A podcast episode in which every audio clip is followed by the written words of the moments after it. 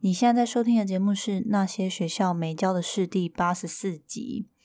今天呢，想来跟大家聊一下一个人的情人节我是怎么过的。不知道大家会不会常在就是有关恋人还有爱情的节日的时候，只要是单身，就明明自己过得好好的，却还是会不免被社会的文化啊、风气，然后就是整个大环境，大家都在欢庆两个人的节日的时候，心情还是会被影响。但明明就是一个人也过得很好，为什么会这样呢？因为这段时间算是 Janet 呃开始会谈恋爱之后 最久的一段单身时光，然后就也历经了蛮多情人节的。光回台湾之后，好像就蛮多个了，就来跟大家聊一下过去。就是每每当有跟恋人相关的节日的时候，我是用什么样的心态，或是我都做了什么事来帮助自己调试心情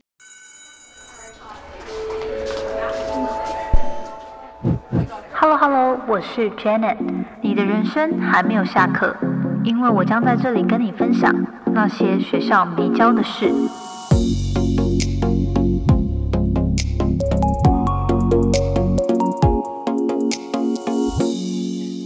节目开始之前，跟大家分享一下，三月二十号，Jenna 要首次办听众专属的线下交流会，会在台北市松烟文创附近。那时间是下午一点半到三点半。如果你有兴趣的话，赶快去我的 IG 自介连接，或是 Power Mail 里面，我也有报名连接。活动是这周六，然后报名最后一天是这礼拜二，三月十六号。很希望可以见到大家，如果你有兴趣来的话，赶快去报名喽！节目开始之前，一样分享一句引言。诶，今天其实分享了两句，我觉得也是跟感情有关的。他是这么说的：“Being brave enough to be alone frees you up to invite people into your life because you want them, not because you need them。”这句话呢，就是说，当你足够有勇气，可以。很自在的独处的时候，你就可以免于呃邀请别人，或是让别人进入到你的生命，是因为你希望、你想要他们进入，就是来到你的生命，而不是因为你需要他们。然后我有看到另外一句话，也很喜欢：If you lost someone but found yourself, you won't. If you lost someone but found yourself, you won't. 就是说，如果你失去了某个人，但是你找到了自己，你其实是赢的。嗯，这两句话其实我觉得，对于面对单身啊，或者是面对你现在可能情场不是那么顺利，然后 或者是有些人可能单身一段时间了，至少我自己看到的时候，觉得对自己还蛮。蛮有鼓励的。很多时候，尤其比较年轻时候的自己，会把感情寄托或把很多专注力放在另外一半，或是一定要找个对象上面。很多时候是因为不够了解自己，然后再来是因为呃，就会觉得好像自己的价值要从另一半身上给的肯定，或是他对我们如何。应对如何相处而得到赞同或肯定，但是随着你谈过几段感情，然后我觉得就像第二句话说的嘛，即使你失去了一些人，但是你从中更找到自己，更认识自己，其实我觉得那个价值是非常大。所以我常常也很鼓励很多年轻的人多谈点恋爱，就是当然你要保护自己，可是我觉得。嗯，我觉得有些时候很多人他完全不谈恋爱，然后就觉得一定要找到真命天子，然后就直接结婚。我觉得我好像没有那么认同，就是我觉得很多时候我们也是透过跟某些人，然后你很深入的。了解，就是在保护自己很健康的感情状态下，你透过跟别人这么深度的相处，然后喜欢上一个人，然后为他付出，然后愿意牺牲自己，然后也因为他人的喜欢找到自己的。呃，一些就看见自己的一些面相，我觉得这是很有价值的。但总是我觉得年轻的时候，可能不太见得你因为不太不够了解自己，或者是不同的人生阶段啊等等的，就是我觉得一段感情要长久，真的是呃人事史地物都要就是一同协作，然后你才会就是这段感情才会开花结果。今天就是跟大家分享这两句话，我觉得还蛮。不错的，当你够认识自己，然后你也有勇气，然后有那种独立性可以独处的时候，其实你会在选择不管是友谊还是爱情上遇到人啊，然后请就是想要进入一段关系的时候，你是因为你希望你想要跟他们在一起，而不是因为你需要，好像没有这个人你就不行。我觉得这样子是更健康的一个关系的状态。好，今天进入正题呢，我觉得也是比较轻松的，想要聊一下，在过去回来这近半年的时间中，哦，好像是因为我单身，然后经历我的生日，然后十二月底有圣诞节，然后有新年，二月有情人节，然后三月有。白色情人节，就真的觉得哇，亚洲这回来亚洲之后，就是有非常多可以庆祝恋人的节日。之前在美国都没有这么深刻的觉得说，哦，单身怎么样？然后好像说，哦，就是过年，就是过节的时候一定要有伴啊什么的。大家都单身也过得好好的，回来之后就会常常觉得哇。就是你在这些节日的时候，一个人会好像那个感觉特别明显。我也不知道，还是说我最近就是有偏见呢？但总而言之呢，就是想说来跟大家分享五个，算是我在过去这段时间中，常常可能一个人过节，然后做的事情，然后还有一些心态的调整。就是如果说你可能最近也进入单身，然后你自己会还是有点患得患失，或是会觉得说，哦，好像。因此而很想再赶快进入到下段感情的话，就希望这些事情的分享可以帮助你调试一下心情。好，第一点呢是，当你一个人的时候，就是你没有一个稳定对象，我觉得最重要的，其实你可以把。多出来的时间放在好好照顾自己身上，这个其实讲过非常多遍，就是大家都常常提倡说，哦，你要爱自己啊，然后要嗯好好照顾自己，享受独处。但是我觉得，就是这一个心态呢，真的是你随着你更了解自己，更。懂得自己的喜好，然后或者是说哦，知道自己怎么样可以被取悦，怎么样可以就是很开心的消磨时间的时候，这件事其实是会慢慢 progress 的。就是它是它不是就是哦，我好像现在在二十岁的时候知道怎么爱自己，三十岁的时候就用同一套方法就可以，因为你人生是会一直。改变的嘛，然后每个人生阶段你也会有在乎不同的事情。像之前以前一两年前我在分享照顾自己的时候，可能就是会比较偏嗯独处啊、放松啊什么的。但现在我觉得也是这些面向，其实就是做一些你自己会感到开心，然后自己可以感到疗愈的事情。不过我就分享一下我最近常做的好了。呃，以前其实不太做。这些事，但是现在就开始很常做。第一个就是按摩，因为之前在美国的时候，其实去按摩是非常贵的，可能一个小时都要四五十，甚至六十。哎，我想想，六十块美金的话，大概是一千八左右嘛。一个小时，然后还要加小费哦，所以你可能就是七八十甚至一百以上了，然后也不见得像台湾按的这么好。回来台湾之后，就是偶尔可能一个月会按个一两次，然后我就真的觉得，除了年纪，我觉得渐长 需要。就是需要去按摩舒压之外，我觉得一方面也是常常工作久坐啊什么的，或者是你姿势不良啊，你站姿坐姿不良，就按摩其实会帮助你调整。这样好，所以就是按摩、放空、旅行、享受美食，就是这些都是回来台湾之后才能好好做的。因为之前在美国疫情啊什么的，旅行啊。跟享受美食，就餐厅外面都关了嘛，你只能叫外卖，就没有办法这么的开心。然后过去这个周末不是白色情人节嘛，我其实跟我妈一起去礁溪度了一个短暂的呃三天两夜的假期，然后就觉得哎真的很开心，很久没有这么放松了。然后像我也会，因为平常就是我都有在执行什么间歇性断食啊，然后尽量规律运动嘛。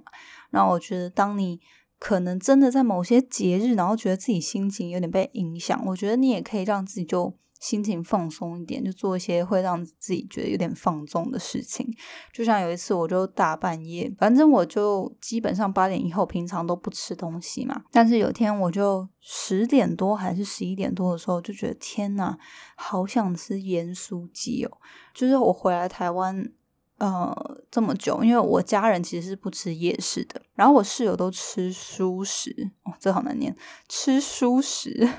然后所以呢。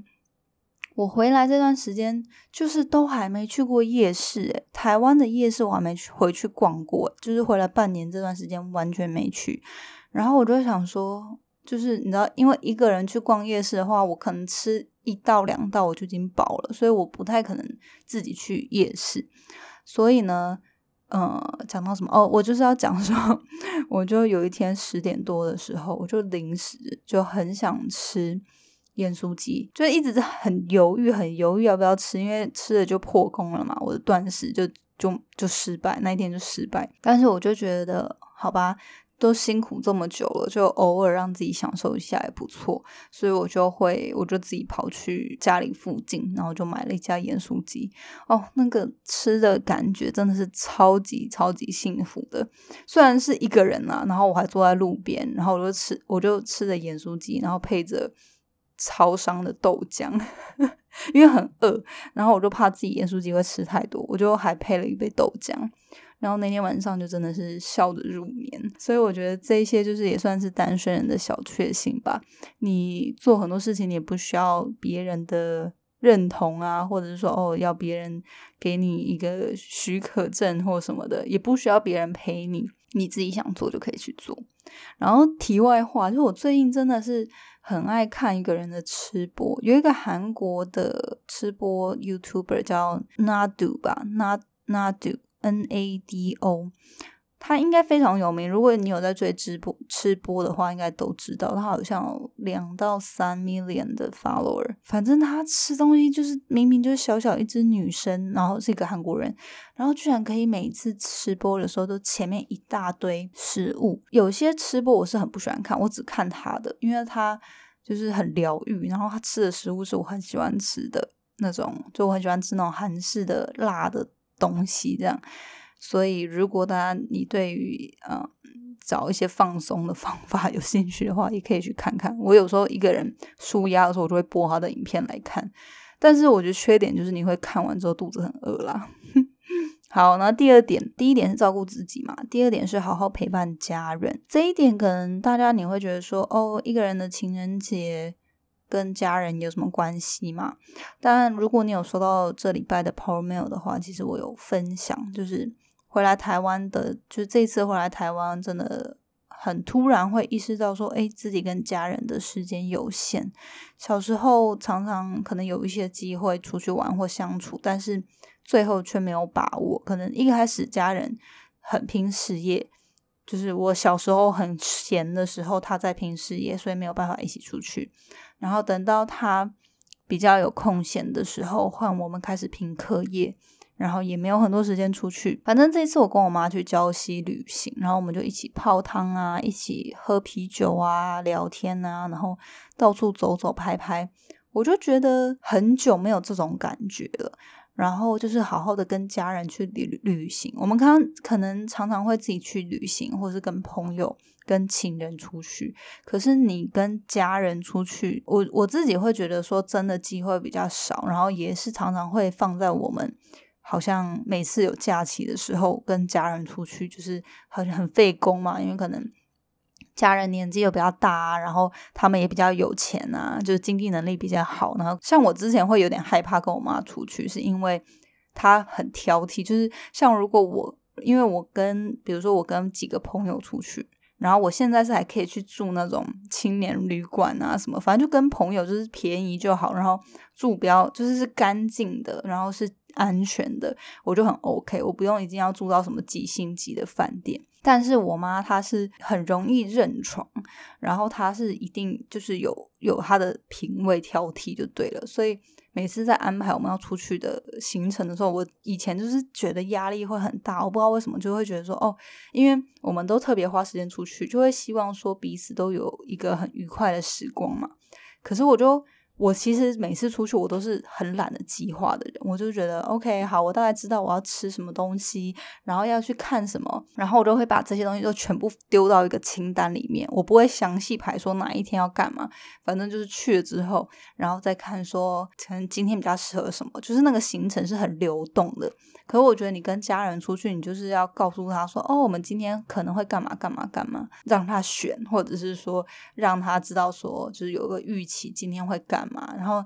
呃，他们也可能体力也比较容易累啊，或什么的，反正就是有很多东西要考量。可是我觉得出去一趟，然后一起笑啊，一起有一些这种旅行的人生体验，我觉得真的很特别。那一天我也跟朋友聊到关于说，就是我们在照顾自己，就是人生的优先顺序的时候，其实首先是你要先把自己照顾好嘛。当你呃身体心灵都是很健康、很充沛的状态的时候，就是你不是那种被榨干、被吸干的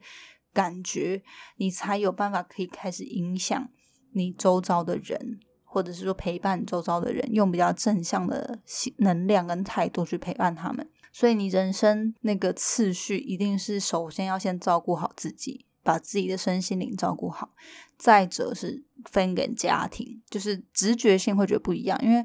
当你自己照顾好自己之后，你可能就会变成，诶，我想要陪我的情人呐，我想要陪我的另外一半啊。但是我觉得，就是可能在你这个对象还没有变成他是进入婚姻，或是你自己组成家庭的状态下，其实你也可以花一些时间陪你的原生家庭，因为你要知道，真的有时候世事难料。然后在听这个节目的人，你们可能也都二三十岁了，我觉得有时候真的会。我们会忘了爸爸妈妈，他们也会老，嗯，我们就很埋首在自己的生活啊、自己的工作还有朋友圈里面。可是长大了之后，却好像都没有花时间陪他们。等到真的你太迟了，那就来不及了。然后或者是等到他们真的年老，然后身体也不健康，你要再带他们出去玩，也是很难的一件事情。所以我觉得，如果现在有机会的话呢，就可以一起。约出去，然后排一些假日陪家人，这样对啊。然后尤其是这一次，我就觉得哦，我们一起体验了过去都没有一起做过的事情，我觉得很酷。就一起喝酒啊、泡汤啊，然后按摩什么的，就是长大之后再一起去体验这件事，还蛮 蛮有趣的。好，第三点，沉淀。并且安排自己之后的时间，我觉得这一点呢，应该就是有点像是准备要开学了，然后很多朋友都出去玩，但是你自己已经。就是已经觉得 OK，I'm ready，就是我已经准备好了，然后迫不及待要开学，然后我还甚至先预习了前面的功课 的感觉，就是有一种偷偷练习，然后让自己领先大家的感觉。好了，也没有那么严重了，但是我觉得像我昨天还在礼拜天的时候嘛，然后我就把我妈送回花莲之后，我就找了一个咖啡厅在工作，然后其实我都不管是有没有过节啦。我都会尽量在礼拜天的时候就会去 review，就是先去看，诶，我接下来一周可能要干嘛，有哪些事情就是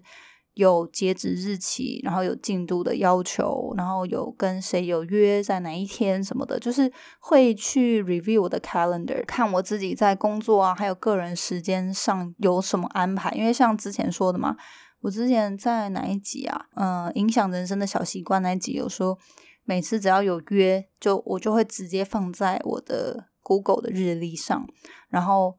就不会忘记嘛。可是因为可能你有时候现在是跟别人约，可能一个月后，甚至是几个月后，那你就可能会忘了这件事情啊。但是如果你每周开始之前，你有花一点时间，就是可能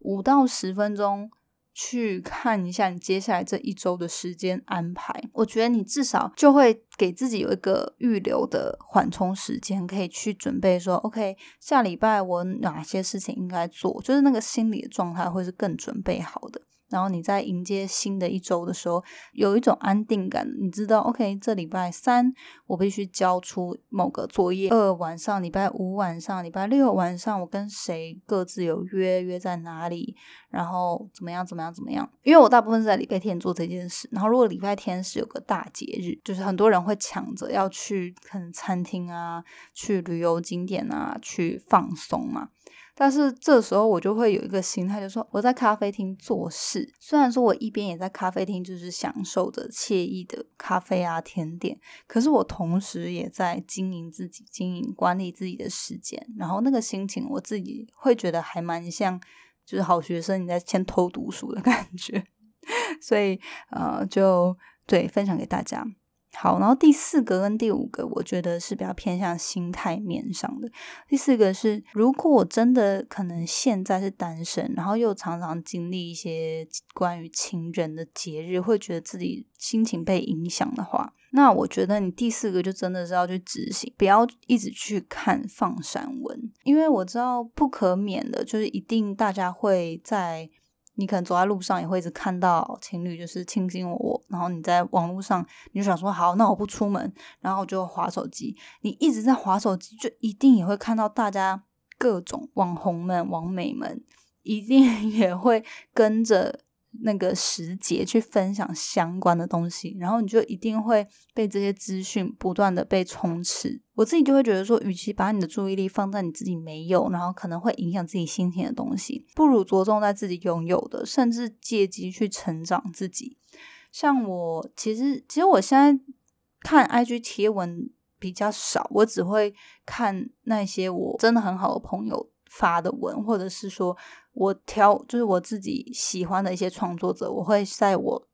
选择的时间，就是我那个心理状态上，觉得我就是想要去吸收资讯的时候才会去看。我不是会没事的时候就一直在滑，然后看被推播什么这样。但是因为这是可能我在做内容创作，我觉得我容易被影响。其实也是。同样的概念，就是我觉得我不想被影响，所以我只在我选择的时间去看这些内容跟资讯一样嘛。如果你现在状态就觉得说，或者或许你刚离开一段感情，或者说。你常常会觉得说，明明我单身过得很好，可是却在这些节日会容易被这些资讯影响自己的心情，然后甚至会觉得说，哦，好像就是单身这件事反而很不好，我很想进入一段感情。就是你明明不需要，可是会被这些事情影响的话，那你自己就要主动去克制自己，就是不要去看，然后转移自己的注意力在自己拥有的。然后可以帮助自己变开心啊、成长的事情，像是你就找朋友出去玩嘛，一定会有其他单身朋友。有些人会说：“哦，可是我身边的朋友就是都是已婚啊，或者是我就是朋友里面朋友圈里面唯一单身的人。”那你就去找新的朋友啊，嗯，很多人可能会很，就是会非常非常渴望感情，可是现在可能不管因为什么状态，就是没有对象，或者是呃，就感情路比较不顺。那我觉得。如果你原本的朋友圈会让你一直感觉到自己很不足，然后是没办法让你那么快乐的，就是没办法让你做自己的，那你就去找新的朋友，你就跟其他会让你快乐的朋友在一起，或者是你就换一下，跳脱一下不同的朋友圈。因为像我自己现在这段时间真的是单身蛮，呃，算是人生以来单身比较久的一段时间，可是我却觉得。没有一种一直很想要进入关系的感觉，因为像我以前就会分手之后，我会很积极的，会觉得说我很想赶快再进入感情。可是现在完全不会，我觉得也是因为我身边的朋友都有很多很独立、很自主，然后很过得很快乐的单身女性，跟他们相处也会彼此鼓励，然后彼此打气，彼此陪伴，这也很重要。就是你不会觉得说哦，自己好像是。单身的一个人身处在大家各自有各自感情的那种比较心理里面，而是大家一起都单身都过得很棒，然后也彼此祝福，就是大家都会渴望有一段稳定的感情，可是却不急，会觉得大家都觉得说哦，先照顾好自己，先把自己可能工作啊事业着重好，然后培养彼此感朋友之间的感情更重要。那我觉得这件事就是很美好的，你就。跟他们在一起，你不会觉得自己是缺失、是不足的，而是你们互相扶持、互相帮忙。就与其把注意力只放在自己没有身上，你也可以做一些你平常不会去做的事情啊，学新的东西啊，然后创造一些特别的回忆啊。像我跟我妈出去，就就是很特别嘛。然后你当你注意力都在这些其他事情之身上的时候，你根本也没有时间去想哦，现在自己没有对象这件事情。好，最后一点就是，如果你真的忍不住去想，然后你也没有空安排其他事情转移自己注意力的话，那我觉得你也与其去看哦别人过得很幸福美满，自己没有，你可以去思考说，那你真正想要寻找的理想对象是怎么样的人？之前我们好像有稍微提过，可以列清单嘛。但呃，有一次我好像在直播有分享，就是也是因为我在教会听到牧师分享，我就开始去思考这件事情。呃，列清单这件事情没有不好，因为它会帮助你去思考。你想要的人的特质啊，他的个性啊、想法啊、价值观啊是什么？可是呢，这件事有一个缺点，就是它常常会让我们陷入一个心情，就是我们好像只会去要求，就会觉得说，哦，我现在遇到身边周遭的这可能十个人好了，然后你就开始用这个清单审视他们，然后如果他有一条、两条不符合，那就划掉。就不可能是他。如果你是这样的话，你很有可能四五十岁、五六十岁都还是单身，因为不可能有人是完美的。他说清单没有不好，可是你要把你的心态其实是回到自己。如果你要遇到那样的人，那那样的人他会想要找怎么样的对象？与其你会一直把心心情保持着说，我一定要遇到那个完美的理想对象。你要把注意力放在你要自己成为那样的完美对象，你就去想，假设你真的哪一天好狗运，就是走在路上，然后真的遇到了这样完美的人，然后他还真的跟你搭话，然后就跟偶像情节般，就是你根本跟这个人八竿子打不着，然后居然就是还有还有机会认识，可是你会想说，那这样的人。他就是符合你所有清单这种完美条件的人，他会喜欢你现在的自己吗？就是以现实层面考量，就我们不可能真的活在这个偶像剧的情节里嘛，就不可能你一个东西掉了，然后他为了还你，然后就你知道陷入情海。就是我觉得你要去思考说，他这么优秀的人，他到底会喜欢怎样的人？然后他需要的另外一半有哪些特质？然后你到底现在有没有嘛？然后你有没有往那个方向去？我觉得，当我们都把心思还有注意力放在我自己要成为别人的那个理想对象的时候，当你真的有机会遇到很相似的那样条件的人，这整件事情就是你们要进入到一个关系当中，它才会变得很自然，而不是说你现在可能。自己评估自己只有六七十分，可是你想要一个一百分的对象，那一百分的人他一定会去找他一百分甚至一百二十分的人嘛？那他为什么要找一个六七十分的人？所以，如果你真的会一直去想说，我现在就是准备好进入到关系里面，可是好像身边都没有这样的人，那你与其一直去好像用那个清单检视身边的人，你不如用那个清单检视自己，然后去想说，如果我遇到那样的人，那样的人会喜欢什么样类型的人，然后让自己往那个方向成长。当你有有这样的心态的时候，你也可以。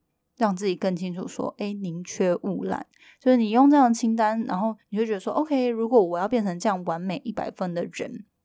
当然不可能完美啦，可是就是往那个方向的话，你就会发现说，哦，身边有些烂人，真的也不足以让你去纠结、去思考说，啊，我是不是要就是你知道委屈自己，然后为了有一个对象，真的是不要，真的是宁缺毋滥，因为你自己都有那个心态要。变得更好，你就不要委屈自己说哦，好像我不可能再遇到更好的了。这个人可能就是就是只能是他了吧？就绝对不要有这种心态。然后，与其你自己单身，也不要因为一时的孤单寂寞进入到关系里面。因为你要真的去想，就是你进入之后不适合。然后，如果真的你你真的在一起之后，然后过没多久，甚至你可能结婚了，然后才遇到那个理想对象呢，那怎么办？就是你还要去，就是你你怎么办嘛？对，就是这一段关系本来就是你觉得不适合，然后你又委屈才在一起的。那之后如果你那个对象他就是当时的时机点还没到呢，所以我觉得女生们尤其就是我以前也是很害怕孤单的人，所以要提醒自己宁缺毋滥，因为你真的在进入一段关系之后，你要再分开是。更麻烦，而且有时候，如果你遇到一些比较，你知道比较不好的状态的人，反而会影响自己，然后两败俱伤，我觉得都不是很好啦。所以，好，我觉得今天就是也讲了比较久，但是我觉得最重要，其实这五点跟大家分享，就是要跟大家说，其实就是回归到着重在自己，好好的照顾自己，好好的陪伴家人，然后呃有这样的空档啊，与其你去着重在自己没有的另外一半上。你可以沉淀安排自己的时间，不要一直去看别人的放闪文，那是别人的人生。而且有时候，有时候我一个人坐在咖啡厅，然后就可能看到情侣出来约会嘛，然后你就会看说，哦，他可能两个人为了拍出网络上那个完美的放闪照片，其实在现实生活中还吵架。我就觉得有时候会觉得蛮好笑，而且那个反差就是你知道，就是很很真实就对了，所以。有时候真的网络上的那些东西没有这么的真实，没有这么不是像照片一样这么的完美，这么的快乐，所以不要去羡慕那些东西。然后，如果你真的忍不住会一直去想自己可能未来对象，或者很想进入关系的话，那你就去思考那个理想性，让自己也往那个方向成长。然后要提醒自己，真的是宁缺毋滥。好。那今天就是跟大家分享这五个，我觉得一个人的情人节我做的一些事情，还有心态上的转换。呃，虽然说情人节已经过了，但是呢，以亚洲的文化，我想想，四月、五月，可能是不是下一个就是七月的七夕啦？